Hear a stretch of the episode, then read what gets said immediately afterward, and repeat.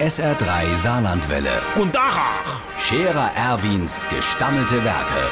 wo wir gerade beißen, pass mal auf. Erwin, grad einen Moment noch. Übrigens, Irmsche, weißt du eigentlich, dass du um ein Haar Wittfrage wen wärst? Du musst jetzt gar nicht so grinsen und außerdem, wenn von uns zwei einer stirbt, dann mach ich aus dem Grumberkeller eine Werkstatt. So. Auf jeden Fall war das arisch knapp. Ich gestern beim Wachnerkort im Garde. Mir hatte grad angefangen, ein Fundament auszuheben für dem sein neues Hochbeet, wo der betonieren will. Da sind mir eine Zündschnur. Wenn ich dir sagen, eine Zündschnur, nur grad so ein kleines Zippelchen.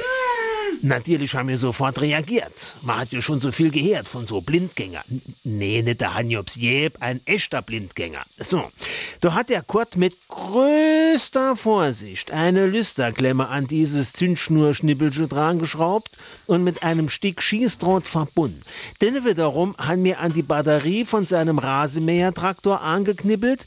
Dann haben wir über die Lüsterklemme mit der Zinsschnur und dem Schießdraht dran drei Schubkarre gelber Sand gekippt, wehe der zu erwartenden Explosion. Und der Kurt hatte Schlüssel am Rasenmähertraktor rumgedreht. Und da wärst du um ein Haar Wittfravor. Wenn das wirkliche Bomb gewesen wäre und nicht nur ein alter China-Kracher, wo an Silvester nicht losgegangen ist.